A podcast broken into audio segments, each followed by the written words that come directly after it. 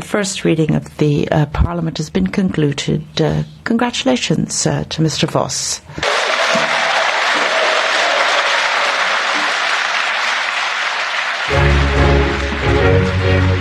Neunetz Cast.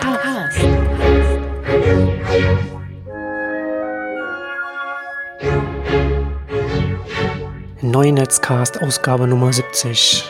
Wir sind wieder da. Neunetzcast, so ein bisschen der, der Zombie, der Podcast, einfach nicht tot zu kriegen, immer wenn man denkt, jetzt ist es weg, dann kommt es wieder.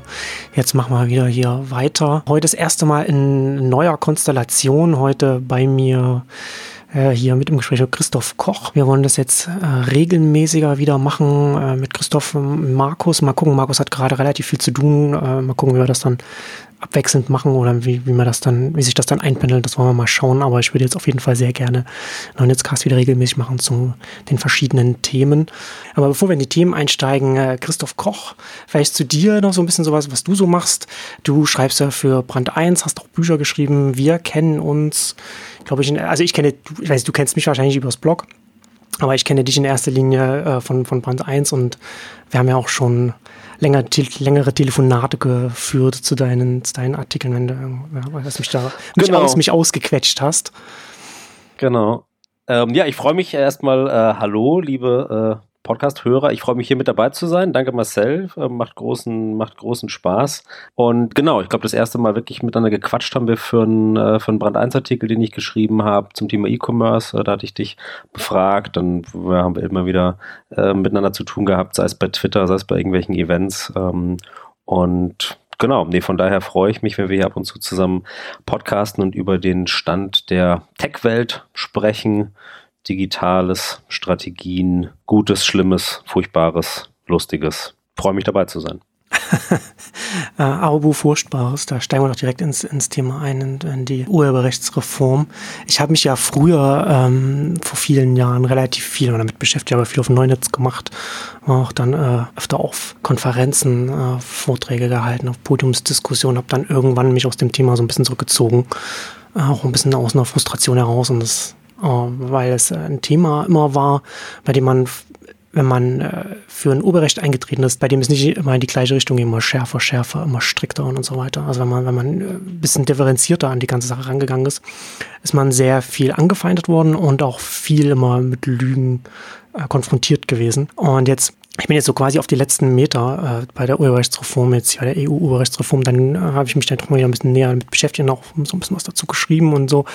Und es war für mich so ein bisschen, ja, ähm, ich habe es an anderer Stelle schon mal gesagt, so wie so ein, wie so ein Kriegsveteran, der jetzt da quasi jetzt nochmal einen zweiten Krieg nochmal wieder so mit, mitziehen, weil man ganz viele Taktiken äh, von früher auch schon gesehen hat, ob das damals so äh, ACTA, Super Piper war, wo, wo es auch ganz viele ähm, Proteste dagegen gab. Ähm, und beim deutschen Presseleistungsschutzrecht war das ja auch, das war ja vor, vor sechs Jahren, als das dann, als das eingeführt wurde, im Vorfeld auch eine, eine massive Lügenkampagne auch in den, in den deutschen Medien. Und genau das Gleiche hat man jetzt halt hier wieder gesehen, jetzt nur auf der, auf die EU-Ebene hin. Ähm, und es ist schon interessant zu sehen, also es ist gerade für mich persönlich, muss ich sagen, es ist das deutsche Presseleistungsschutzrecht vor sechs Jahren ist so ein, so ein einschneidendes Erlebnis für mich gewesen. Das hat für mhm. mich das Vertrauen in, in die großen Publikumsmedien, in die Medienlandschaft in Deutschland nachhaltig zerstört. Mhm. Kann ich gut verstehen. Ja, und das, was ich damals erlebt habe, glaube ich, ist jetzt einer, einer neuen Generation auch nochmal noch mal so gegangen. Also diese ganzen, diese ganzen Jugendlichen oder, oder Jüngeren jetzt, die jetzt auf die, die, die auch auf die Straßen gegangen sind, auch in großen Zahlen. Das war, wir waren ja damals gar nicht, gar nicht so viel. Und das Preise, Leistungsschutzrecht damals war ja noch ein sehr esoterisches Thema. Das war, war noch weniger Öffentlichkeit dazu. Aber es gab ja immer die Experten, die sich dagegen geäußert haben, also Juristen und, und äh, Urheberrechtsforscher und so weiter. Ähm, und jetzt war das ja auch viel mehr Öffentlichkeit. Äh, ich glaube, die Petition hatte, glaube ich, 5 Millionen Unterschriften. Mm, ne? Genau. Und oh. so 200.000 jetzt am letzten Wochenende auf der, auf der Straße, auf den, auf den Demos. Also das sind schon ähm, ja, Zahlen, die über das Esoterische hinausgehen, auf jeden Fall. Ja, und ich glaube, denen äh, geht es ähnlich aktuell. Und das ja. ist jetzt natürlich noch viel, noch viel extremer, ne? Weil diese auch diese mhm. Beschimpfungen und Anschuldigungen auch, auch von, von Politikerseite. Hm. Ich finde es ja tatsächlich ganz interessant, dass ja parallel eigentlich so diese zwei Sachen, die, die inhaltlich nichts miteinander zu tun haben, nämlich diese Fridays for Future, wo, wo die eben ja, ja. vorwiegend Schüler äh, gegen den Klimawandel äh, beziehungsweise gegen die Untätigkeit der Politiker äh, auf die Straße gehen und jetzt eben diese Urheberrechtssache. Ähm, wie gesagt, inhaltlich ja zwei komplett unterschiedliche Paar Schuhe, aber die mit so einer ähnlichen, ja, Arroganz, ähm, ja sowohl von den Politikern als auch eben von vielen äh, traditionellen Medien begegnet wurde. Und ich bin echt ähm, gespannt, ähm, wann es dafür und wie es dafür die Quittung ähm, gibt, weil es natürlich ähm, ja einfach nicht, nicht geht. Also man kann das inhaltlich anders sehen. Man kann irgendwie sagen, Klimawandel kein Problem oder man kann sagen, Urheberrechtsänderungen äh, super gut, äh, ist vollkommen okay, anderer Meinung zu sein, aber einfach eben zu sagen, ähm, ihr äh, Schüler habt es eh nicht kapiert und, und wollt ihr nur Schule schwänzen oder eben ihr äh, Gegner dieser äh, Urheberrechtsreform seid äh, nur irgendwie von Google gesteuerte Vollidioten oder werdet ihr dafür bezahlt, dass ihr zu den Demos fahrt. Ähm, also das ist so unterste Schublade und, und wie gesagt, in beiden Fällen habe ich da so ganz ähnlich Reaktionen oder Reflexe gemeint zu sehen, eben sowohl von den, von den Politikern als auch von vielen traditionellen Massenmedien. Und was ich vielleicht aus so einer ähnlichen Unsicherheit natürlich speist, dass man wirklich vollkommen überfordert ist, teilweise thematisch, was man ja auch oft bei der Urheberrechtsdebatte einfach ganz klar gesehen hat, dass einfach viele Leute überhaupt null im Thema sind, aber trotzdem ähm, damit betraut. Ähm, und aber halt auch nicht äh, oder auch vollkommen überfordert damit, ähm, ja, dass eben die Leute sagen, wir wollen uns das nicht, äh, nicht länger gefallen lassen, dass die Schüler eben auch sagen, nee, natürlich gehen wir am Freitag auf die Straße und demonstrieren. Wenn wir das am Wochenende machen würden, wie ihr Schlaumeier das vorschlagt, ähm, dann würde es euch ja nicht interessieren, dann würden wir nicht äh, die Aufmerksamkeit kriegen, die wir aber wollen. Und ähm, also ja, wie gesagt, ich fand das so ganz ähm, interessant, aber in beiden Fällen natürlich auch sehr traurig, wie da äh, sozusagen mit, mit der Meinung von Andersdenkenden umgegangen wird nämlich einfach, ja, die lächerlich zu machen und wie du auch gesagt hast, einfach teilweise mit ganz äh, klaren Lügen so abzu, äh, abzuschmettern und zu sagen, brauchen wir überhaupt nicht drüber reden, ihr seid eh alle nur gekauft oder wollt irgendwie, äh, keine Ahnung, euch geht es nur um euren YouTube-Channel oder so. Ja, ist auf jeden Fall in beiden Fällen ne, so ein Generationenkonflikt. Natürlich hast du bei beiden, bei allen Themen auch jüngere oder ältere auf den jeweils anderen Seiten, aber mehrheitlich ist da schon, schon sehr, sehr deutlich, dass das zu beobachten. Und tatsächlich ja, die Reaktion ja genau gleich. Ne? Also bei, bei Fridays for Future wird dann über die Schulpflicht äh, geredet und nicht über das Inhaltliche. Und bei den Demonstrationen gegen die Urrechtsreform wird dann davon geredet, dass die sich ja alle, wenn sie schon nicht von den, von den US-Konzernen gekauft sind, dann von denen steuern lassen, dass sie dann die mhm. Idioten sind sind, die für die auf die Straße gehen. Ja, ja. Also es sind dann halt nur Atominem und dann äh, gar keine inhaltliche Auseinandersetzung. Genau. Ja, und was halt immer auch das Schwierige ist, dass es scheinbar überhaupt nicht in die Köpfe reingeht, dass man, ähm, dass man ja auch beides sein kann. Also ich würde einfach sagen, ich bin äh, gegen diese Urheberrechtsreform. Ich bin aber absolut dafür, natürlich trotzdem ähm, die amerikanischen Online-Konzerne äh, besser zu kontrollieren, aber halt eben nicht ähm, auf der Ebene, sondern halt über das Steuerrecht, über das Wettbewerbsrecht. Also diese, diese einfache Gleichung, wer gegen die Urheberrechtsreform ist, muss automatisch äh, Google und Facebook und Amazon und Apple und allen so einen Freifahrschein geben gegeben und ist ein Fanboy. Das ist halt auch wieder so äh, unsinnig und vereinfachend und macht's, äh, äh, macht den Gegner sozusagen so äh, schnell irgendwie lächerlich und diffamiert ihn. Dabei ist es ja überhaupt nicht so. Es ist einfach nur, dass man sagt, hm, Urheberrecht ist einfach der denkbar falscheste Weg, um eben diesen Konzentrationstendenzen dieser, dieser Macht, die ja eindeutig da ist. Also da muss man ja auch nicht drüber reden. Und natürlich ähm, wäre es an der Zeit ähm, und passiert ja auch schon, aber sozusagen ähm, ist es an der Zeit, dass da was passiert und diese Macht so ein bisschen eingehegt wird und reguliert wird. Aber eben, ja, Urheberrecht ist so der falsche, der falsche Schauplatz dafür, aber gleichzeitig auch der, wo es um, äh, wo es um viel Geld für alte Geschäftsmodelle geht. Naja, wo, wo zumindest äh, Unternehmen oder Unternehmensvertreter von Medienunternehmen äh, das Gefühl haben, dass sie da, dass da Töpfe sind, auf denen sie ein Anrecht haben oder wo sie damit, wo, sie da äh, was verdient haben, was zu bekommen. Mhm. Ähm, das ist schon immer so gewesen, ne? dass halt, also wir, sage ich jetzt mal, diejenigen, die sich mit dem Urheberrecht beschäftigt haben und eben nicht für eine Verschärfung waren, uns ist immer vorgeworfen, dass wir ja von Google gekauft sind oder dass wir von Google beeinflusst sind oder wie auch immer und mittlerweile auch Facebook mit dabei und so weiter.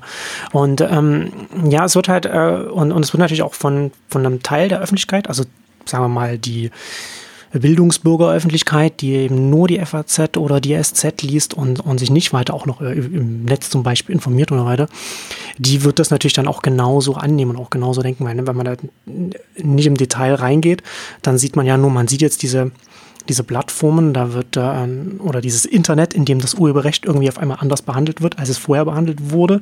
Und da muss jetzt etwas gemacht werden, damit das Urheberrecht auch im Internet genauso behandelt wird, wie es vorher offline äh, in der Fall war, ohne an irgendeiner Stelle darüber nachzudenken oder darüber zu reden welche Dynamiken dahinter stehen. Ne? Also dass mhm. Dateien einfach äh, kopiert werden können. So, das haben wir ja, dieses, dieses Thema haben wir beim File-Sharing schon gehabt und das haben wir ja zum Teil jetzt auch äh, bei, bei YouTube und so weiter, dass natürlich da äh, es einfach eine andere, andere Art, eine andere Herangehensweise an Kultur gibt.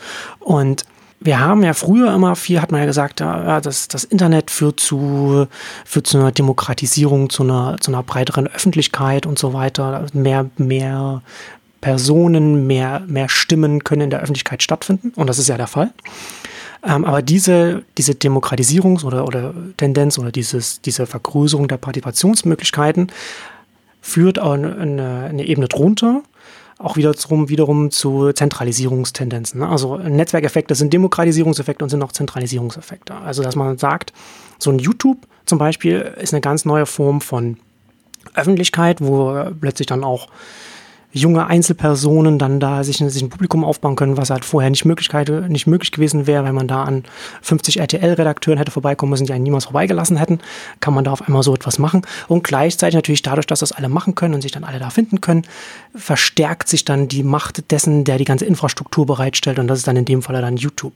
Und wenn man dann, wenn man sagt, man sieht jetzt diese böse Plattform, dieses YouTube, die müssen wir angreifen, irgendwie. Wir haben jetzt dieses Oberrecht, damit können wir, das ist jetzt der Knüppel, mit dem wir zuschlagen. Dann interessiert diejenigen, die das machen, das, das hat man jetzt in der Diskussion, merkt man es immer wieder, interessiert es gar nicht, dass, was sie gleichzeitig da an Kollateralschäden noch links und rechts und oben und unten noch, noch mit kaputt machen. Oder tendenziell hm. noch mit kaputt machen. Ich finde, dass, äh, Sascha Lobe hat das in der aktuellen Ausgabe von, von seinem Debattenpodcast, den er für Spiegel Online macht, da hat er auch darüber gesprochen, hat er auch viel mit Kreativschaffenden gesprochen, er kennt da ja auch, viele Buchautoren und, und so weiter und so fort. Und der hat ja dann schon auch noch so ein bisschen so, er hat sehr nebulös zusammengefasst, weil er natürlich da nicht diese privaten Gespräche dann wiedergeben kann. Aber im Grunde genommen sagt er, dass es da schon auch darum geht, dass man merkt, dass diese Leute alle merken, dass sie sich in einem System bewegen, das kleiner wird, das kränkelt. Also diese ganze, die ganze Wertschöpfungs, dieses ganze Wertschöpfungsökosystem, sage ich jetzt mal, dieses, dieses, dieses klassische Herangehen, Herangehen an, an Medien und so weiter, das verliert ja zum, zum einen ein Stück weit an Bedeutung, aber noch sehr viel stärker an den Wegen, wie man Geld verdienen kann. Das ist im Journalismus, wie auch in anderen Bereichen zumindest so. Und da, oder beziehungsweise es verschiebt sich und es gibt dann andere Wege, wie man dann, dann zum Beispiel zum Teil Geld verdient. Und diese, diese alten Wege, die man, die man kannte, mit denen man groß geworden ist, die verlieren an, an Relevanz, auch an finanzieller Relevanz. Und da will man jetzt einfach mal auch, man will jetzt einfach mal auf den Tisch hauen, auch mal ein Statement da geben. Und da gibt es dann auch, da, da hat man auch mit Sachargumenten dann keine Chance, wenn man sagt, ja, aber, ne, dann macht man jetzt hier äh, auch viel kaputt da und vielleicht ist es nicht der richtige Weg, den wir gehen. Das ist uns dann, das ist dann in dem Moment egal, weil man jetzt erstmal auf die großen Silicon Valley Giganten einfach mal draufhauen will. Und ja, und jetzt haben wir das Ergebnis.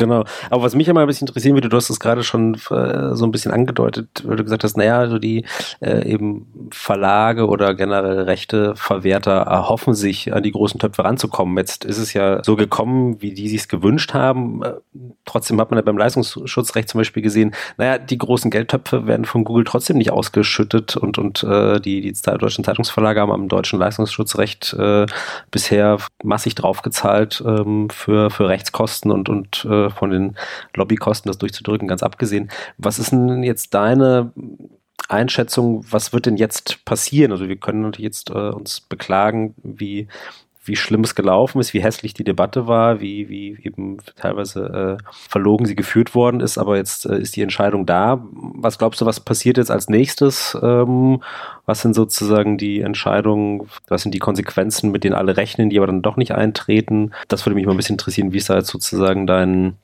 dein Blick in die Zukunft mit eben der Urheberrechtsreform? Hm. Ja, zum einen hast du es ja schon angesprochen mit dem deutschen Presseleistungsschutzrecht, das ja auch eingeführt wurde und das auch nie evaluiert wurde, wie es eigentlich ursprünglich mal angedacht war. Also das mhm. ist auch, auch interessant. Ne? Das sind ja solche Rechte, sind, wenn die erstmal da sind, dann gehen die auch, auch nicht wieder so leicht weg.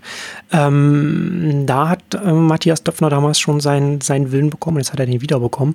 Aber nur weil man so ein mächtiger Medienmanager ist, heißt das nicht, dass man automatisch dann auch wirklich den, das richtige, ja, quasi weiß, was man wie man, wie man da äh, vorankommt. Ich glaube, dass es nichts bis wenig bringen wird für die Medienbranchen. Weil jetzt geht es ja erstmal los, also erstmal dauert es ja sowieso jetzt lange. Ne? Also, also ist die EU-Richtlinie wird jetzt, also im Parlament, jetzt geht sie, glaube ich, nochmal in den EU-Rat, in dem dann nochmal die ganzen äh, Regierungen zustimmen müssen. Also theoretisch könnte jetzt auch die Bundesregierung da nochmal, also theoretisch mhm. könnte man da nochmal ein Veto einlegen. Ähm, auch ganz interessant, ich weiß gar nicht, wer das jetzt auf Twitter war, der SPD-Politiker, das heißt der Tim Wölken oder so, ne? Glaube ich. Der hatte, der hat da jetzt nochmal äh, darauf hingewiesen, was durchaus auch sehr frustrierend ist, dass jetzt mehrere äh, Abgeordnete gesagt haben, dass sie versehentlich auf den falschen Knopf gedrückt haben bei der Abstimmung. Das sind jetzt, äh, sind das jetzt sind es zehn Abgeordnete, die das behaupten ähm, was bedeutet, dass es eigentlich eine Mehrheit gegen die Urheberrechtsreform gegeben hat. Dann kann man natürlich sagen, okay, die Leute, entweder, ent, es gibt tatsächlich, ich weiß nicht, wie das Voting-System im EU-Parlament aussieht, aber es gibt viele Leute, die sagen, dass es ein, sehr, äh, sagen wir mal, suboptimal umgesetztes System ist, das sehr verwirrend, sehr verwirrend ist. Also kann es schon sein, dass man da versehentlich was falsch macht. Ähm, aber gleichzeitig kann natürlich auch sein, dass diejenigen dann einfach nicht die Verantwortung für ihre Entscheidung übernehmen wollen, ne? weil natürlich bald EU-Wahlen sind. Wie dem auch sei. Theoretisch könnte man vor der Grundlage, könnte er dann natürlich zu seiner, zu, sein, zu seiner, äh, zu seinem Parteimitglied, der, der Bundesjustizministerin gehen und könnte sagen, ähm, der Mehrheit entsprechend müssen wir das eigentlich ablehnen. Ich bin mal gespannt, was sie machen werden. Also die SPD tut sich da auch hier wieder keinen Gefallen. Aber wie, wie dem auch sei. Danach äh, geht es ja dann in die nationale Gesetzgebung rein. Das heißt, das muss dann auf nationaler Ebene umgesetzt werden innerhalb der nächsten zwei Jahre. Und in der Zeit müssten dann auch zum Beispiel die Verwertungsgesellschaften jetzt anfangen, Strukturen aufzubauen und auch die, die, die Medienunternehmen dann Strukturen aufzubauen, um dann Datenbanken bereit zu haben, mit denen sie dann sich dann integrieren können. Also wird auf jeden Fall ein Eldorado für Dienstleister werden, in erster mhm. Linie. Also hat ja auch ein, ein Mitarbeiter eines, eines Unternehmens, das, das so Filter macht, äh, hat natürlich dann auch begeistert für, für die FAZ zu dem Thema geschrieben. Also ich bin gespannt. Ähm, das ist ja, letzten Endes ist es ja, ich habe ja bei mir auf Neunetz darüber geschrieben, wie unmöglich das ist, was da jetzt quasi bestimmt, was da beschlossen wurde. Ja. Ne? Weil, weil es ja immer nur alles mit diesem Blick ist. Ich hatte es auch vorher schon mal geschrieben, dass es ja ein Konzerngesetz ist für eine Konzernwelt. Und, und man hat es auch in den in den Abschlussstatements der, der Abgeordneten im EU-Parlament, bevor abgestimmt wurde, auch nochmal gesehen, so, wenn die ganze Debatte natürlich nicht stattgefunden hätte, wenn noch nie irgendwann mal über Urheberrecht gesprochen worden wäre, äh, wurde immer darüber gesprochen, dass jetzt die Urheber jetzt gestärkt werden und die Kreativen und so weiter.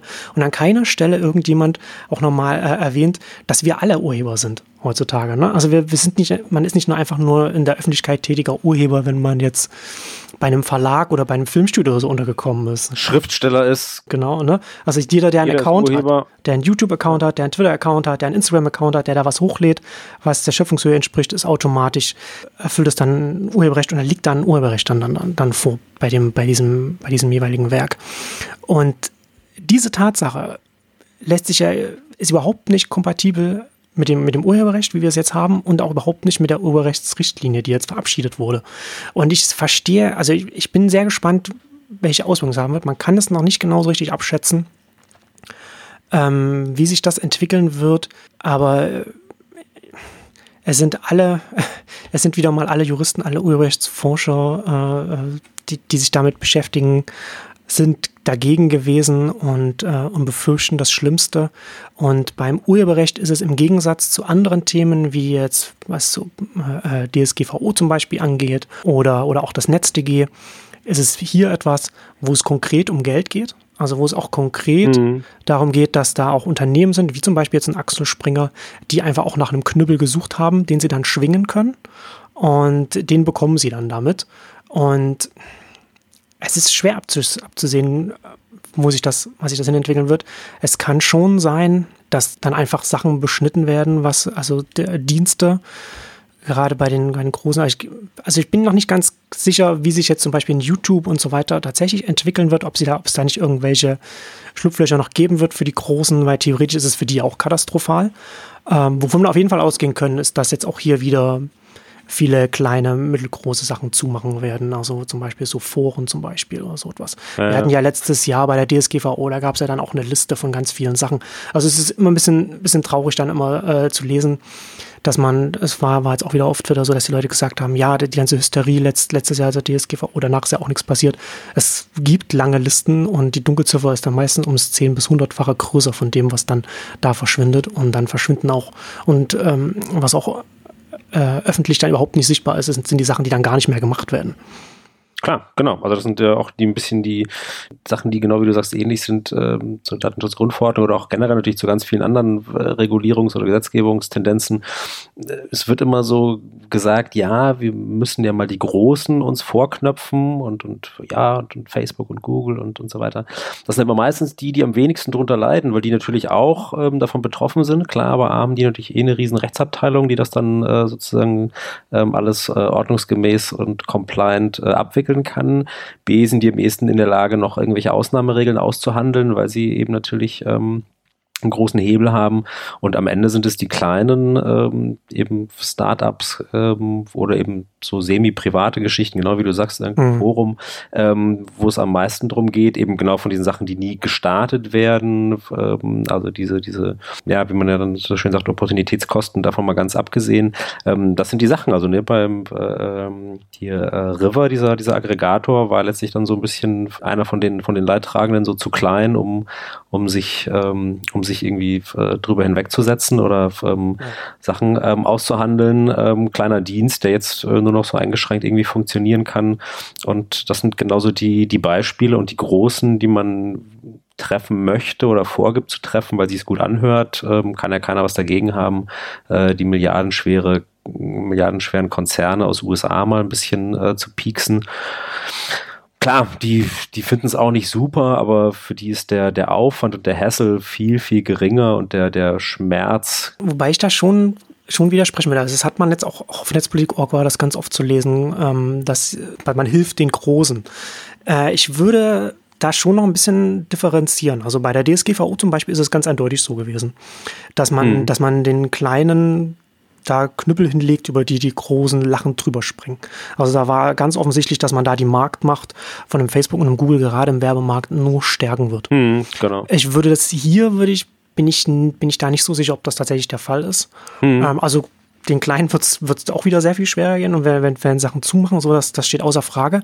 Aber gleichzeitig trifft das auch die Großen, das hier. Die Frage ist halt nur, in, in welchem Ausmaß und, mit, und welche Beschneidungen das dann für die, für die Nutzer dann komplett, kon konkret bedeuten wird. Aber potenziell ist, ist es schon ein massiver Einschnitt. Ja, sind wir auf alle Fälle mal gespannt. Ähm, ja, wie gesagt, beim Leistungsschutzrecht hatte man ja das Gefühl, ähm, hat sich im Grunde, hat sich gar nichts geändert. Also weder ähm, bekommen die die deutschen Verlage äh, riesige Schecks von Google überwiesen. Noch hat jetzt Google News in Deutschland zugemacht, was ja das andere, die andere äh, Extremvariante war. Aber das ist ja dann auch wieder da das Interessante, ne? Das war ja auch wieder eine Debatte und auch eine, eine Gesetzesinitiative, die die Realität völlig ausgeblendet hat. Und die Realität war und ist, dass die Presseverlage freiwillig sich auf Google indizieren lassen, freiwillig sich auf Google News eingetragen haben. Und sie haben immer so getan, dass das irgendwie, äh, dass, dass Google einfach sich über alles hinweg, über das Recht hinweggesetzt hat und, und die und komplette Artikel dann auf Google News gestellt hat. Und genau das Gegenteil war der Fall und deswegen hat das auch nichts gebracht in dem Kontext, ne? weil natürlich die Freiwilligkeit aus einem gewissen Kontext, wirtschaftlichen Kontext, aus den Anreizen herauskommt, dass man natürlich dann da mehr Nutzen rauszieht, als man da äh, irgendetwas verliert. Äh, und hier ist es aber dann schon noch etwas anderes, weil es ja wie gesagt quasi drei Parteien sind. Ne? Du hast die Plattform, du hast die jeweiligen Rechteverwerter und, und du hast Nutzer, die dann vielleicht irgendetwas benutzen, die dann ein Video hochladen, wo im Hintergrund dann Musik läuft oder oder ein Foto von einem, von einem Fotografen irgendwie benutzen oder so, so Memes und so weiter und so fort. Diese Verschärfung zusätzlich mit der Tatsache, dass man es wieder nicht geschafft hat, ein europäisches Äquivalent zum Fair Use einzuführen, also so einer Schranke für die private Nutzung oder für, also es gibt zwar Zitate und so etwas, aber das ist äh, schon in europäischen äh, Urheberrecht gibt es da sehr viel weniger Schranken, die das, die das Urheberrecht, das Exklusivrecht einschränken, als das in den USA der Fall ist. Und selbst da ist es ja schon ausgeweitet, aber da, die Tatsache, dass es keinerlei Fair Use hier gibt, in Verbindung mit dieser, mit dieser äh, Verschärfung jetzt, dass dieses Recht jetzt auch wirklich hart durchgesetzt werden soll, indem die äh, Plattformen verantwortlich gemacht werden, das ist schon nochmal eine andere Hausnummer einfach. Hm. Ja, auf und, jeden Fall. Und ja, also das ist, das, das Traurige bei der ganzen Sache ist ja natürlich, weil normalerweise, wenn man sagen würde, Urheberrechtsreform, ja, muss sein, weil letzten Endes müsste das ja mal modernisiert werden. Und das ist ja, na, ne, also wir haben uns ja keinen Schritt vorwärts bewegt. Nee, eher, eher im Gegenteil. Aber ähm, dann lass uns doch vielleicht sozusagen als, als Wechsel von der, ähm, von der unerfreulichen Urheberrechtsthematik in die, vielleicht nicht unbedingt erfreulich, aber zumindest ja ein Stück weit interessante bis rätselhafte äh, Apple-Veranstaltung äh, einsteigen. Apple hat ja äh, jetzt endgültig den, den, äh, das äh, Steuerrad so ein bisschen gedreht, äh, angekündigt und, und beschworen, haben sie es ja schon lange, wir müssen eine Service Company werden und so weiter und hat sich auch mittlerweile, glaube ich, zum letzten durchgesprochen, ähm, dass die iPhone-Verkäufe nicht mehr äh, wachsen, wachsen, wachsen, sondern äh, eben stagnieren und in China vielleicht sogar zurückgehen. Ähm, jetzt gab es das erste große Event, wo man mal so die wirklich die Früchte davon gesehen hat und ähm, ja, es hat einen so ein bisschen ratlos zurückgelassen, oder Marcel? Ich war so, dass ich ein bisschen dachte so, okay, manches interessant, manches irgendwie mega unausgegoren. Hm, hm, ja, total bei vielen Sachen einfach auch noch so viele Fragezeichen, dass man überhaupt nicht einschätzen kann, ist das interessant oder nicht. Äh, klar, natürlich auch diesmal noch mehr als sonst. Erstmal USA und Deutschland später oder vielleicht auch nie, man weiß es nicht. Also für eine Firma, die sonst ja wirklich alles so sehr konzentriert und konzertiert macht und sehr auf den Punkt bringt und, und äh, zumindest lange auch er wirklich immer gesagt hat, nee, wir bringen die Sachen dann oder wir sprechen dann über die Sachen, wenn sie entweder wirklich schon fertig sind oder zumindest schon äh, sehr, sehr nah dran und spruchreif, fand ich, war es echt noch so ein bisschen Kraut und Rüben. Ja, absolut. Ich glaube, dass sie den Event jetzt gemacht haben und das alles angekündigt haben, was dann irgendwann mal kommt, deutet, glaube ich, darauf hin, dass die äh, iPhone-Verkäufe wohl äh, weiterhin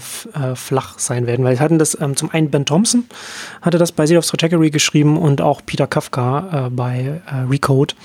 Mhm. Beide vermutet, dass die Haupt das Hauptpublikum, das äh, Apple damit ansprechen will, äh, Wall Street ist. Dass sie damit natürlich ihre Service-Initiative weiter vorantreiben wollen. Sie sagen, ja, jetzt machen wir hier äh, großes neues Geschäftsfeld auf. Wir treiben das hier voran, ohne eigentlich schon bereit zu sein, irgendwie groß was ankündigen zu können. Und äh, ja, das ist Ne, also wir haben dieses äh, Apple News Plus, die, die, dieses Bündel, da können wir auch gleich noch darüber reden. Und, ähm, genau, lass uns doch einmal kurz durchgehen. Es gab, es gab die, die News-Ankündigung, es gab Apple TV, es gab eine Gaming-Ankündigung, es gab eine Kreditkarte. Also vier, vier Sachen im Überraschungsei. Eigentlich ganz, eigentlich eine Menge, aber dann, wie gesagt, am Schluss bleibt gar nicht so wahnsinnig viel übrig. Naja, also ja, ne? also News Plus, dann dieses, dieses News-Bündel, das sich ja schon viele auch äh, äh, Leute äh, schon immer gewünscht haben, warum das nicht mal ähm, gemacht wird, was schlecht für News eigentlich funktioniert. So dieses Spotify-Modell haben sie da eingeführt. Das wird es auf absehbare Zeit erstmal nur in den USA geben. Mal gucken, weil das ist ja noch sehr viel schwieriger, das dann international auszu, auszubreiten, weil man dann jeweils in die jeweiligen Länder gehen muss und dann die Publikation äh, über, überzeugen muss. Und da sieht man ja auch schon, also wenn wir, wenn wir darüber kurz, kurz reden, ähm, 10 Euro und dann hat man da, weiß ich nicht, wie viele Magazine da drin waren, irgendwie 300 oder irgend sowas. 300, und, genau. Äh, und Wall Street Journal auch mit dabei und da dachte ich erstmal, aha, okay, das ergibt ja für das Wall Street Journal erstmal nicht so viel Sinn. Weil äh, es ja sehr viel teurer ist, das Abo da abzuschließen bei, beim Wall Street Journal und da müssten ja jetzt sehr, sehr, sehr viel mehr äh, Leute da jetzt auf einmal bei diesem Apple News Plus sein, damit sich das dann in irgendeiner Art und Weise lohnt. Und äh, Wall Street Journal dann auch anteilig dann relativ viel äh, Nutzung daran haben, weil das natürlich dann, äh, ich glaube, zeitbasiert dann ausgeschüttet wird, also entsprechend der Nutzung. Äh, und dann ist natürlich im, im Rahmen der Sache rausgekommen, dass, dass es natürlich nicht so ist, dass man dann einfach alle Inhalte von diesen Publikationen dann bekommt. Also es ist eher so ein bisschen ausgewählt, sage ich mal, weil man da natürlich auch so wieder so personalisiert und zum Teil auch von, von Apple-Mitarbeitern ausgesucht hat, die, die Inhalte, die einem dann zugespielt werden und dann kann man wohl über die Suche kann man dann auch noch was finden, aber auch nur die letzten drei Tage zurückliegend bei der, bei der Wall Street Journal. Also es ist alles ein bisschen undurchsichtig und dann ergibt es auch fürs Wall Street Journal schon mal ein bisschen mehr Sinn, dass man quasi so ein leicht beschnittenes Angebot da in dieses Bündel reingibt. Es wird auf jeden Fall äh, ein paar Millionen Nutzer bekommen, schon alleine weil es von Apple kommt, Default ist und dann auch von, von Apple dann auch gepusht wird aber insgesamt schon, also nicht nur hier, sondern auch bei, bei der, beim TV-Thema schon sehr bizarr, dass Apple glaubt, sie müssten in, die müssten da etwas machen. Also, dass sie so etwas, dass sie so ein Angebot brauchen. Mhm. Ja, ich glaube auch, also bei dem, bei dem News-Thema könnte ich mir vorstellen, klar, das ist natürlich für so, für so Gelegenheitsleser oder so ein bisschen so Querbeetleser ist das vielleicht auch tatsächlich ein gutes Angebot. Ähm, so Leute, die eben tatsächlich sagen, ach, ich, ich gucke auch sonst irgendwie am Kiosk, an der Supermarktkasse und nehme mal das eine mit mal das andere, je nachdem, was mich so anspricht. Äh, ach, der, also jetzt auf Deutschland bezogen, der Stern hat ein, äh, hat ein äh, Rückenschmerzthema, das kaufe ich, was mich interessiert, aber nächste Woche kaufe ich dann doch wieder irgendwie schöner Wohnen und übernächste Woche äh, irgendwas zum Thema Radfahren. Also so, ich glaube, die Leute sind damit irgendwie gut aufgehoben, weil die zahlen einmal eben die 10 Dollar oder 10 Euro, was es dann in Deutschland kostet, und können da so eben stöbern und hier ein bisschen, da ein bisschen. Dann ist es ja auch egal, ob dann eben solche Sachen komplett drin sind oder ob es dann so ein Best-of ist und so weiter.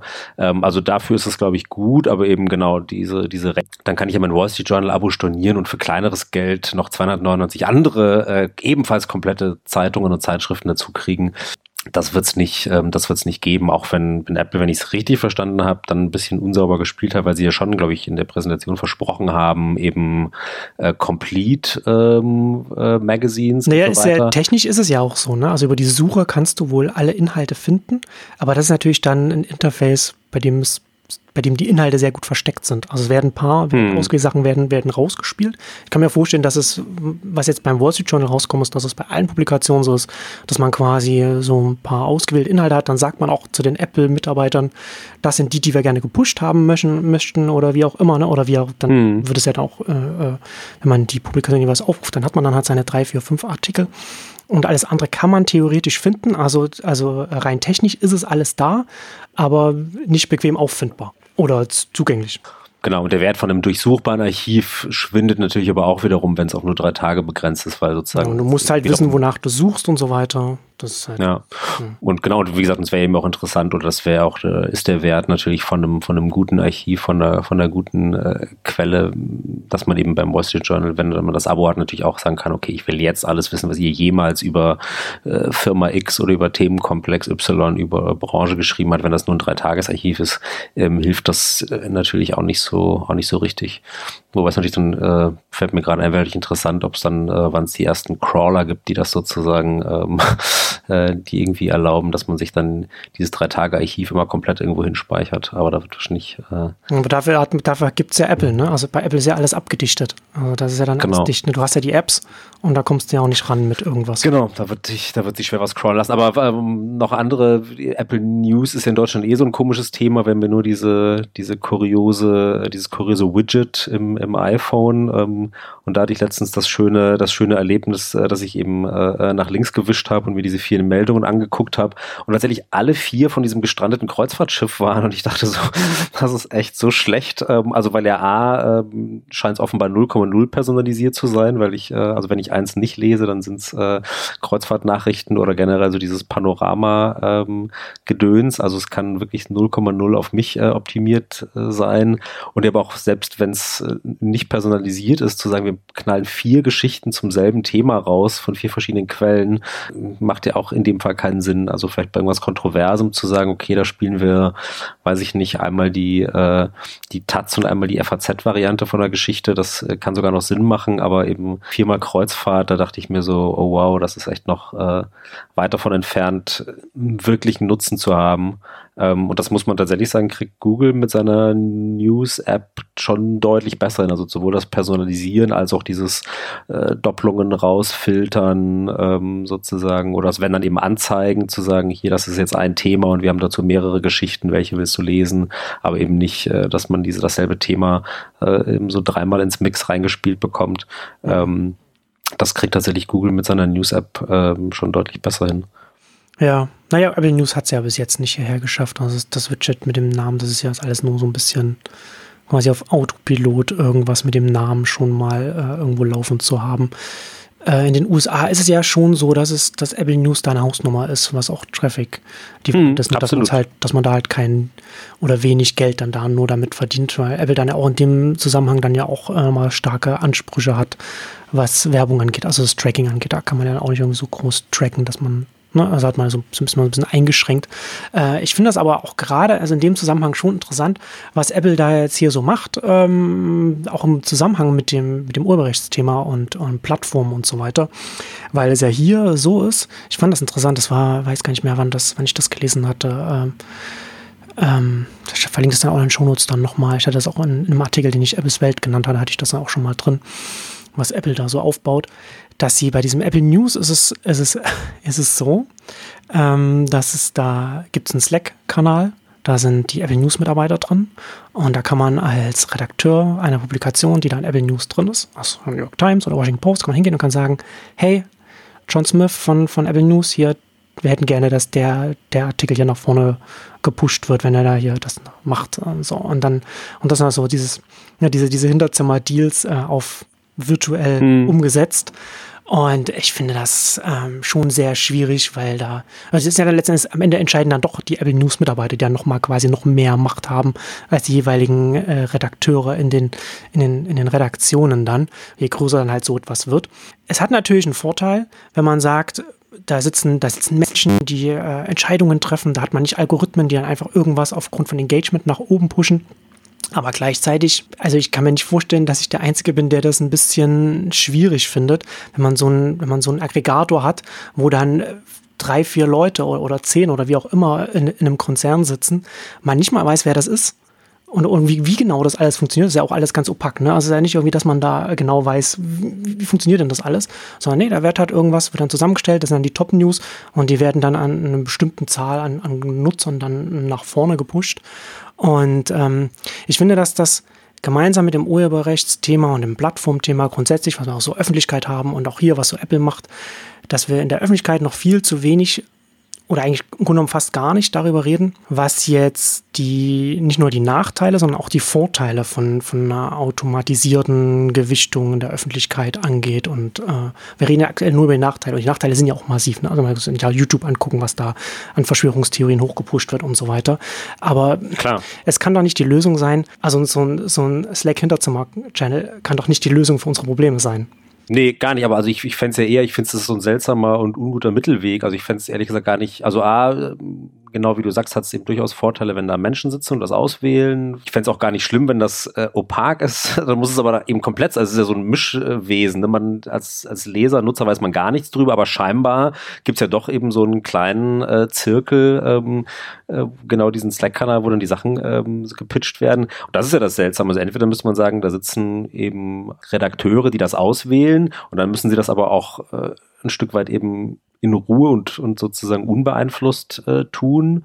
Und ähm, oder man macht das, äh, man öffnet das wirklich, aber eben so dieses halboffene, also quasi da gibt es so eine kleine komische Mini-Abteilung und ähm, aber wiederum in den allen großen äh, Verlagshäusern ähm, gibt es dann doch irgendwie einen, der da immer regelmäßig äh, eben genau sagt, hier lieber lieber John Smith bei Apple, wir haben hier eine super tolle Geschichte, behandelt die doch mal bitte bevorzugt. Das ist ja dann so ein ganz komischer Mittelweg. Also das ist ja auch ein bisschen das, wo es natürlich in einem anderen Kontext bei Facebook damals äh, Ärger gab, ne, mit diesen, mit diesen Featured Stories, wo es ja auch so einen kleinen Kreis von, von Leuten gab und dann auch immer natürlich, da ja. ging es dann eher um die Frage politisch rechts, links und so weiter. Also das ist natürlich, äh, das wird dann in dem Augenblick, wo es Menschen machen, äh, wird natürlich auch dann ähm, zu Recht eben auch doppelt und dreifach genau hingeschaut.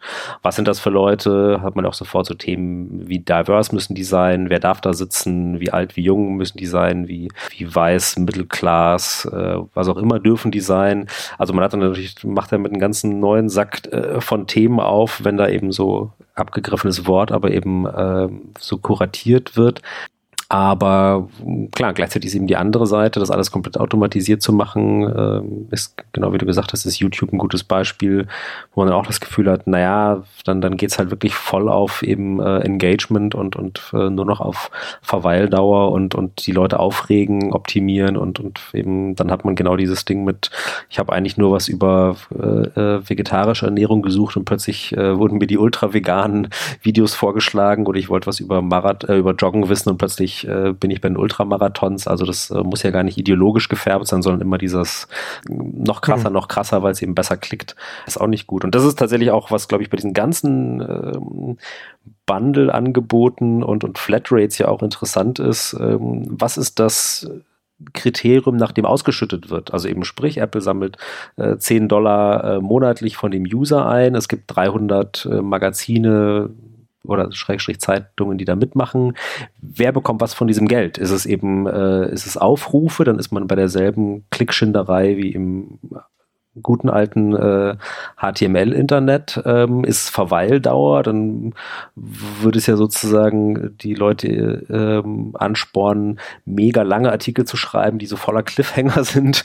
Also so, ähm, was auch nur so mitteloptimal ist. Ähm, also es ist äh, extrem schwierig und ich, ich bin mir auch nicht sicher, was sozusagen der bestmögliche, also weil man würde ja sagen, eigentlich, also gerade im News-Bereich müsste das Ziel ja sein, dass man am Ende einen informierten Leser hat. Ähm, und im Idealfall er vielleicht sogar schnell informiert, ähm, vielleicht aber auch natürlich unterhalten. Aber wie will man das messen? Ne? Also quasi, ähm, was ist dann der richtige Weg, dieses Geld zu verteilen, das fair ist für die Mitgestalter, ähm, aber eben auch vielleicht gesellschaftlich irgendwie sinnvoll. Und ähm, ja, da ist eigentlich eben sowohl Aufrufe als auch Verweildauer nur so eine, also Verweildauer ist mit Sicherheit besser als Aufrufe, aber ähm, richtig optimal ist es auch noch nicht und gleichzeitig zu sagen, wir teilen das alles durch 300. Mhm. Also irgendjemand hat ja eh schon mal ausgerechnet, dass eben, wenn da 300 Magazine mitmachen, irgendwie bei 10 äh, Dollar im Monat abzüglich Steuer, abzüglich Apple-Steuer, also den Share, den die behalten, äh, auch nicht so viel mehr als irgendwie ein, zwei Cent pro Nutzer ähm,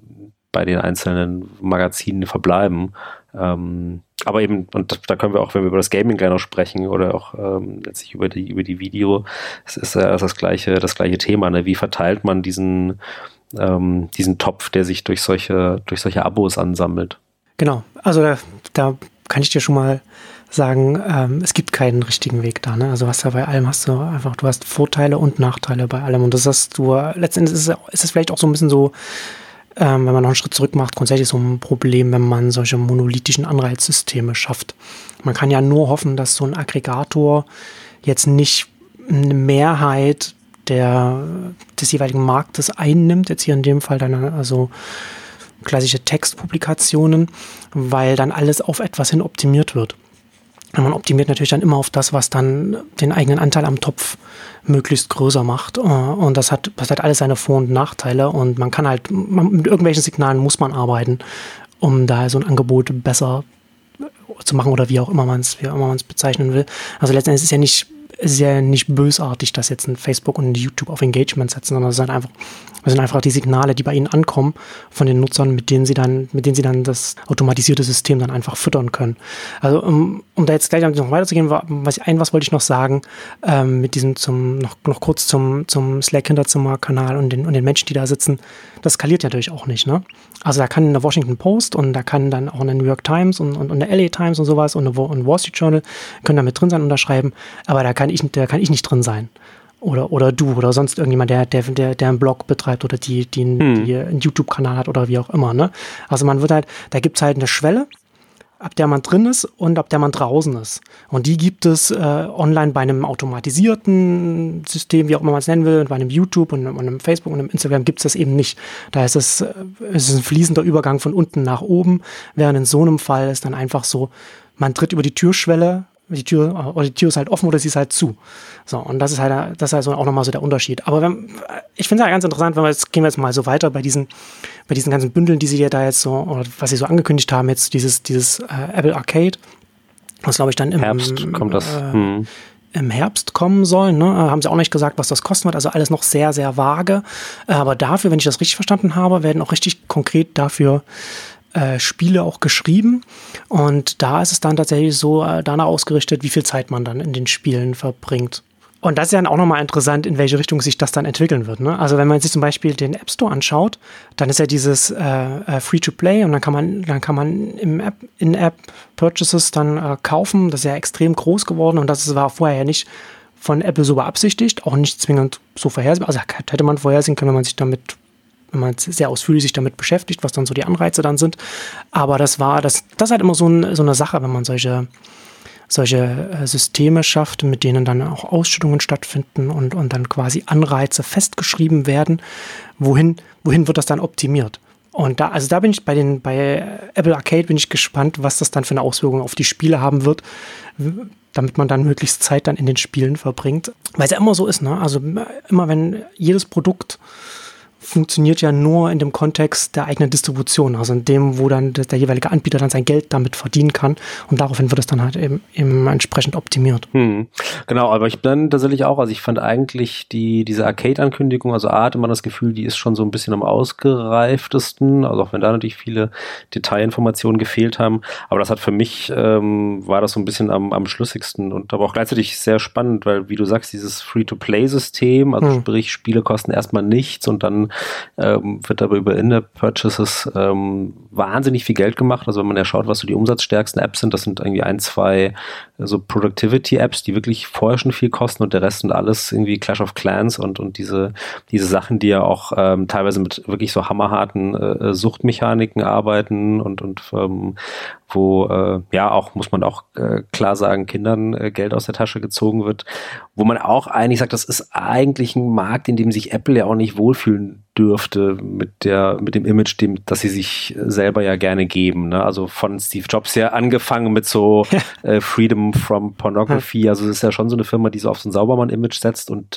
dass die jetzt in den letzten Jahren so ja. extrem, also Google ja genauso mit dem Play Store ist ja ist ja das gleiche Prinzip, aber sozusagen zu Apple passt's äh, zum zum Selbst äh, zur Selbstwahrnehmung glaube ich noch weniger, dass die so viel äh, Geld machen mit ähm, diesem echt äh, extrem unsauberen Geschäft von diesen, äh, ja, wenn du jetzt nicht willst, dass deine Burg platt gemacht wird, zahle 1,99 oder wenn du äh, nicht ja. vier Tage warten willst, bis dein Zauberschwert fertig geschmiedet ist, äh, gib 700 Diamanten, äh, 739 Diamanten kosten übrigens 2,29, also was ja auch mit so Mechaniken, das ist, es wird alles ja, erschwert, ja, genau. äh, es ist alles intransparent wie möglich, ähm, es wird, äh, die Spiele äh, haben das natürlich auch im Laufe der Jahre gelernt, ähm, sozusagen diese, diese Loops ähm, immer äh, zu verstärken. Also dass man auch natürlich am Anfang äh, ist alles easy und man braucht kein Geld, um irgendwie ein, äh, ein Spielspaß zu haben.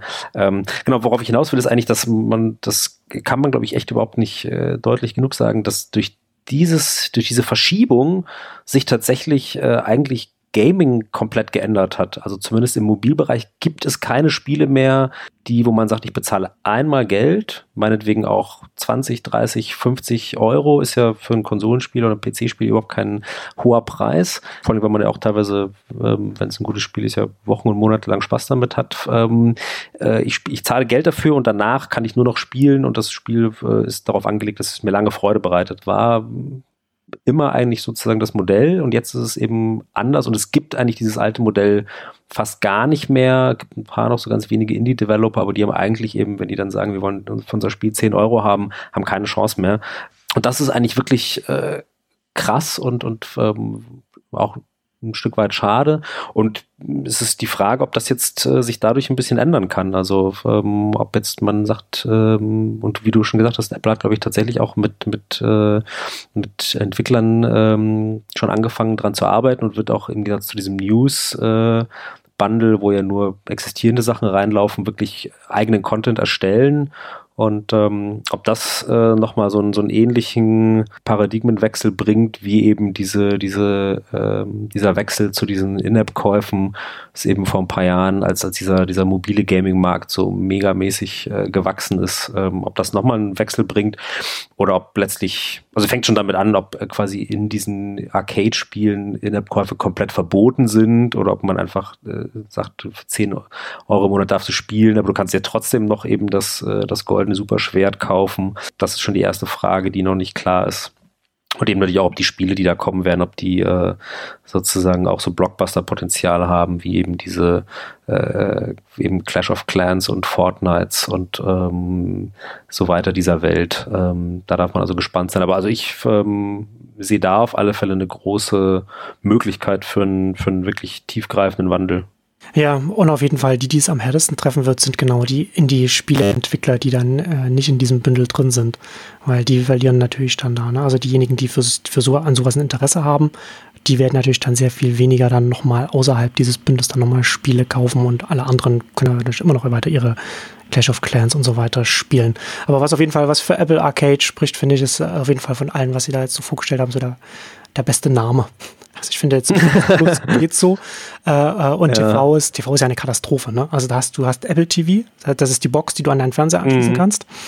Dann hast du jetzt, jetzt hast du Apple TV, TV Channels, äh, wo, wo, also Apple TV Channels, wo diese, äh, wie bei Amazon Channels, man sich quasi so in den USA dann HBO und so dazu kaufen kann. Äh, und dann hat man, und dann TV Plus, wo dann die äh, Apple eigenen Inhalte dann irgendwie drin sein werden, wo auch noch nicht, gar nicht klar ist, in welchem Verhältnis das alles zueinander stehen wird. Also das kann man dann die einzelnen Channels, kann man natürlich dann auch so einzeln kaufen, aber was TV Plus ist es dann, wenn man das hat, kriegt man dann die anderen Channels dann irgendwie günstiger oder ist es dann irgendwie anders gebündelt oder sowas? Da haben sie auch noch gar nichts dazu gesagt. Ähm, aber nee. ist wohl dieses, aber weil sie jetzt, wie gesagt, sie haben Apple TV die App, Apple TV Plus, Apple TV Channels und die Apple TV Box ist jetzt wohl deswegen ein bisschen umbenannt. Da gibt es jetzt nur noch die Apple TV HD und 4K, so die unterschiedlichen. Also, ist, also vom Namen her ist Apple It's jetzt, geben sie, sich, geben sie sich Mühe, jetzt langsam so in Microsoft-Gefilde vorzudringen. It's a friggin' mess. Ähm, nee, da hat man tatsächlich, äh, steigt man nur schwer, steigt man nur schwer durch. Aber klar, die ganz spannende Frage ist ja sowieso diese ganzen Einzel- Bündel, die da geschnürt werden, ähm, gibt es irgendwann natürlich auch sozusagen Apple Prime, ähm, also sprich das große Bündel, ähm, weil klar, wenn man das alles einzeln äh, irgendwie macht, also sprich eben ich will News Plus und ich will Arcade und ich will ein paar von diesen Channels, also eben meinetwegen äh, HBO und Stars und keine Ahnung und ähm, Apple Music will ich auch noch haben, dann äh, und vielleicht noch ein bisschen Gigabyte äh, Speicher für meine Fotos, dann hat man ja schon so eine ganze Latte von eben immer so plus minus 10 Dollar ähm, Paketchen und klar, da liegt natürlich eigentlich nichts näher, als dann zu sagen, nimm 5, zahl 4 oder was auch immer. Gleichzeitig ähm, ist ja auch erst in äh, den letzten Tagen rumgegangen, dass natürlich auch jetzt die Monopolkommission mal bei, bei Amazon Prime zum ersten Mal ein bisschen genauer hinschaut und sagt, ist dieses, wir bundeln irgendwie alles zusammen, ist das eigentlich so ähm, okay? Also von daher wird es wahrscheinlich auch schwierig, ähm, oder begibt sich Apple zumindest dann in so Gefilde, die, die gerade jetzt auch ein bisschen regulatorisch stärker überwacht werden, ne? wenn sie da sagen, wir schnüren es auch so, so eben contentübergreifende oder spartenübergreifende Bündel. Ja, absolut. Aber das ist tatsächlich was, worum, was ich erwartet hatte, dass es da so ein kategorienübergreifendes Bündel da jetzt verkündet wird oder angekündigt wird, dass das, dass das kommen wird, gerade da sie jetzt diese verschiedenen Subscriptions äh, angekündigt haben oder, oder jetzt machen, also Spiele, News, TV, das und, und Musik haben sie ja schon.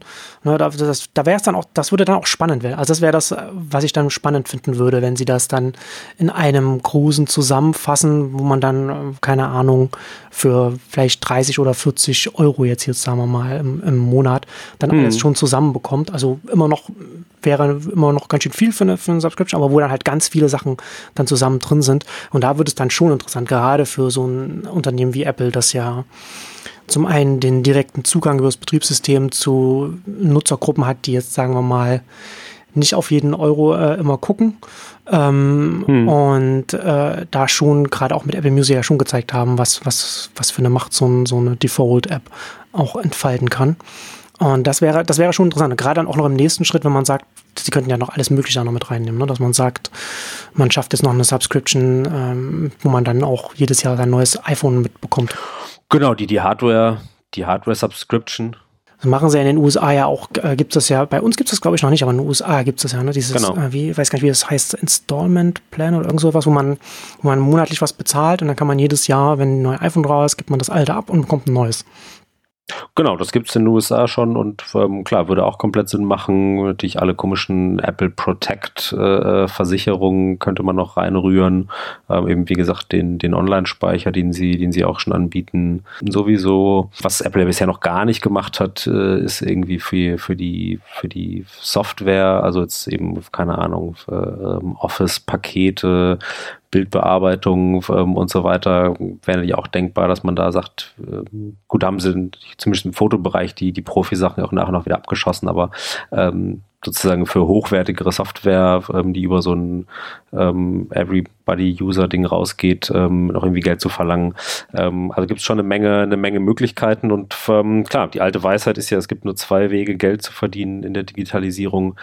Bundling und Unbundling. Ähm, und äh, Apple äh, hat ja erst viel angebundelt, geunbundelt, ich weiß nicht, wie man auf Deutsch sagt, ähm, entbündelt und jetzt ähm, geht's äh, in die Gegenrichtung. Es wird viel gebündelt, aber ähm, nee, gebe ich dir auf alle Fälle recht, dass ähm, wird spannend, wenn sozusagen zu diesen einzelnen Paketen dann noch ähm, Angebote kommen und, und ähm, Rabatte kommen, wenn man mehrere Sachen nimmt. Weil klar, dann wird auch plötzlich natürlich wieder Apple Music gegenüber Spotify interessanter oder jemand, der eben sagt, ich habe natürlich Amazon Prime, aber eigentlich, ähm, wenn ich mir jetzt den ganzen anderen Krempel hole, brauche ich es dann überhaupt noch oder äh, wird es doch irgendwie, zahle ich dann lieber noch zweimal die Versandgebühren, ähm, weil die Videos und die Musik äh, gucke ich dann da doch nicht mehr. Also das ist natürlich schon dann, ähm, macht man es der Konkurrenz äh, schwerer, aber erstmal muss das Angebot stimmen und da ist man, finde ich, äh, gerade bei dem Videoangebot zum Beispiel, das äh, bin ich mal noch sehr skeptisch, ob das, was die da ähm, jetzt auch nur so sehr vage gezeigt haben, ob das wirklich so so äh, so schockt. Also irgendwie Oprah Winfrey, Reese Witherspoon und äh, Steven Spielberg gut und schön, aber ähm, letztlich braucht man vor allem auch ein bisschen die die Masse, ähm, und da ist natürlich dann tatsächlich zum Beispiel wahrscheinlich Netflix ähm, noch ein ganzes Stück ähm, uneinholbar oder schwer einzuholen. Ja, für ein Apple auf jeden Fall. Ähm, also auf der einen Seite, du hast ja, du hast ja vollkommen recht, ne, was sie jetzt, dass sie jetzt da in regulatorische Probleme dann mit, mit der Richtung, die sie jetzt einschlagen, auf jeden Fall reinlaufen werden. Also die ganze, die ganze Services-Initiative geht ja genau in die entgegengesetzte Richtung, dem, was sich jetzt auch im ganzen regulatorischen Kontext bewegt. Also in den USA, Elizabeth Warren jetzt der, der Vorschlag, äh, da geht es ja ganz konkret darum, dass Plattformen eben nicht vertikal integrieren nach oben können, dass sie nicht, wenn, wenn man eine Plattform anbietet, dass man da nicht äh, mit anderen auf der Plattform konkurrieren. Ich finde ich grundsätzlich ein bisschen schwierig, also nicht ein bisschen, finde ich sehr schwierig, wie, wie, wie das da äh, sehr kategorisch da äh, formuliert ist, auch über, über Branchen hinweg. Ähm, aber jetzt äh, hier in Europa zum Beispiel auch äh, Spotify, die, die, die sich jetzt da an die entsprechenden Stellen in Europa da gewendet haben. Die kriegen natürlich da noch mehr Futter mit diesen ganzen Sachen, die sie da jetzt machen. Und die werden dann auch nicht die einzigen sein. Ja, also mit den, mit den Inhalten bei Apple TV da, oder TV Plus bin ich auch gespannt, weil es wird ja nicht viel sein. Ne? Also wird ja dann, werden natürlich ein paar Serien sein und die geben da viel Geld aus, aber das ist natürlich nicht, das ist nicht vergleichbar mit der Bibliothek, die jetzt Netflix zum Beispiel aufgebaut hat. Ich bin da schon sehr gespannt. Also ich finde dieses sinnvoll, was sie da mit den Channels da machen ne, um da in, innerhalb von einer Oberfläche da auch ganz viel reinzubekommen. Sie bekommen natürlich kein, kein Netflix rein in diese Oberfläche, wo sie eigentlich gerne das ganze, das ganze TV, ganzen TV-Kosmos gerne drin hätten. Mhm. Und ich habe es nicht, nichts, nichts dazu gesehen, aber ich wäre auch sehr überrascht, wenn da Prime Video drin ist. Ähm, Wobei das bei Amazon vielleicht noch mehr Sinn ergeben würde, da einfach sich damit reinzugeben, aber ähm, glaube ich, dass, auch, dass die da nicht drin sind. Ähm, also ich bin sehr gespannt, weil ich bin ich habe da nicht so große Hoffnung, wie gut sich das bei denen entwickeln wird. Für die kleineren TV-Anbieter ist es natürlich gut, dass es neben den äh, Amazon äh, TV Prime Prime Channels heißen, glaube ich, Prime Channels, dann noch einen anderen Aggregator, Reseller, wie auch immer man es nennen will, dann noch gibt, wo, bei denen sie auch noch dann noch reingehen können. Also ist gerade jetzt für hier, ich, ich sehe ja, was die Zukunft von einem, von einem RTL oder Pro7 Sat 1 angeht, wäre das dann eher so als so, so ein Channel, dann äh, nicht irgendwie Klar, auf, auf genau, Augenhöhe mit einem Netflix und so weiter. Also für die äh, ganz gut, dass, dass da was passiert das kann man eigentlich nur hoffen, dass die sozusagen das rechtzeitig erkennen und nicht denken, sie müssen jetzt noch ihr eigenes äh, Netflix bauen, sondern dass die eben sagen, nee, unser, unser Platz in diesem Ökosystem ist eben genau, dass wir auf diesen Plattformen bei Amazon, bei Apple, bei was es noch alles äh, sozusagen so geben wird, ähm, leben und, und da unseren Content äh, anbieten, aber nicht äh, sozusagen glauben, wir müssen noch eine eigene Plattform bauen, die so auf genau auf Augenhöhe damit spielt. Das wäre äh, fatal. Naja, das ist ja aktuell die RTL-Strategie, äh, ja. von der ich nicht so viel halte. Ähm, aber so, aber vielleicht so abschließend, wie jetzt, ich meine, gut, wir wissen jetzt noch nicht so viel davon, wir haben noch keinen Preis, wir wissen noch nicht, was, wie, wie die Inhalte dann tatsächlich aussehen werden, aber vielleicht so grob eingeschätzt, was, was meinst du, wie sich da so ein Apple TV Plus Kosmos entwickeln wird in der künftigen Welt mit Netflix und äh, Disney Plus und Amazon Prime Video? Was meinst du, wo sie sich da positionieren werden? Genau, wir haben natürlich äh, Disney noch gar nicht angesprochen, weil es ja auch natürlich noch äh, nur am Ankündigungshorizont ist, aber noch nicht Realität. Aber das ist natürlich eh schon ein Schritt, der das nochmal so komplett aufmischen wird, was ja erstmal sehr bedeutet, dass sozusagen Netflix und Amazon die ganzen Disney-Sachen verlieren, wenn ich es richtig verstanden habe, was natürlich wiederum deren äh, Attraktivität äh, ein Stück weit schmälert. Und genau, und dann ist eigentlich so ein bisschen Apple äh, fängt dann so als, als Vierter an, was so Bibliothek Bibliotheksgröße äh, betrifft. Und das ist ja schon würde ich zumindest sagen, auch wenn man immer vorsichtig sein muss, so eigene Nutzung äh, als, als Maßstab für alle Menschen auf dieser großen Welt zu verwenden. Aber ähm, sozusagen mit so ein paar Blockbustern, ähm, klar, da kriegt man natürlich vielleicht auch einen guten Hype und dann abonnieren das die Leute einen Monat und bingen dann halt irgendwie diese zwei Megaserien und drei äh, Filme irgendwie weg, aber eigentlich sozusagen dieses ähm, hochprofitable äh, Modell des Fitnessstudios, nämlich ich habe dieses Abo und denke nie mehr drüber nach, ob das sinnvoll ist oder nicht. Also was ja Netflix ähm, und, und Amazon Prime schon gut erreicht hat, dass das viele Leute überhaupt nicht mehr in Frage stellen. Ähm, das kriegt man meines Erachtens im Videobereich nur über eben große Bibliothek und zumindest den Anschein, wir haben alles. Äh, du wirst bei uns immer was zu gucken finden, ob du gerade äh, quasi äh, müde oder, oder aufgekratzt, unglücklich verliebt oder, oder Action äh, äh, äh, süchtig bist. Ähm, quasi wir haben einen endlosen Katalog, was natürlich oft gar nicht stimmt, wenn man genauer hinschaut, ähm, weil die Sachen ja auch relativ schnell oft wieder aus den Katalogen verschwinden. Aber zumindest eben dieses Gefühl äh, der, der quasi Endlosigkeit, ähm, das ist äh, bei Musik auch extrem wichtig. Bei Musik ist es natürlich leichter herzustellen, was keine Exklusivität gibt. Aber ähm, und da habe ich das Gefühl, da hat Apple dann erstmal einen ganz schönen Rückstand, den die, den die aufholen müssen, weil ähm, selbst wenn die jetzt anfangen mitzubieten, um die, äh, um die Friends Backkataloge oder die Seinfeld äh, dieser Welt, ein paar Jahre laufen mindestens noch die, die Deals, die eben Amazon und, und Netflix auch schon eingetütet haben. Ähm, klar, dann wird es ein immer größeres Wettbieten geben, um genau diese ähm, diese Sachen, ich habe es nicht genau im Kopf, aber ich glaube, Netflix zahlt 300 Millionen im Jahr für Friends oder ins oder für, für eine Länge. Also auf alle Fälle, so, das sind ja dann die Sachen, die werden eher noch höher gehen. Aber das sind auch eben halt auch die Sachen, die, von denen kann man sich alleine auch noch nichts kaufen, aber sozusagen in der Masse, wenn man sagt, wir haben eben das und das und das und das, ähm, dann ist es, dann ist es erst attraktiv. Und da muss sich Apple schon was einfallen lassen. Bei Musik ging das, glaube ich, ja relativ schnell, weil es eben, naja, dann war quasi das Angebot äh, sozusagen nahezu identisch ähm, mit eben den anderen Musikplattformen und dann konnte Apple da schnell aufholen und äh, sich ja jetzt irgendwie auf Platz zwei hinter Spotify schieben. Bei Video wird es meines Erachtens deutlich, deutlich härter werden. Ja, Sehe ich genauso. Also gerade Musik ist das ja was ganz anderes. Da hast du das Oligopol, da hast du die Major Labels, machst das vom Preis her mit dem gleichen Angebot, das, was sie dir halt an, an Konditionen geben. Und im, äh, im Videobereich, da ist es jetzt ja schon sehr viel stärker, auch über die exklusiven Inhalte, die man dann einfach braucht, mit denen man da vorankommen muss. Und ja, also ich sehe da auch, ähm, also ich bin gespannt.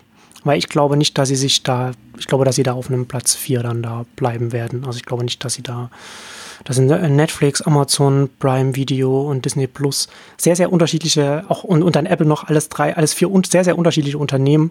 Und da steht Apple da von allen einfach am schwächsten da, mittelfristig, langfristig. Also mal, mal gucken, was sie da noch aus dem Hut zaubern. Aber da bin ich gespannt. Ich habe ähm, mit Bertram Google haben vor kurzem eine Ausgabe aufgenommen äh, für hier und jetzt Video zum, zu Netflix.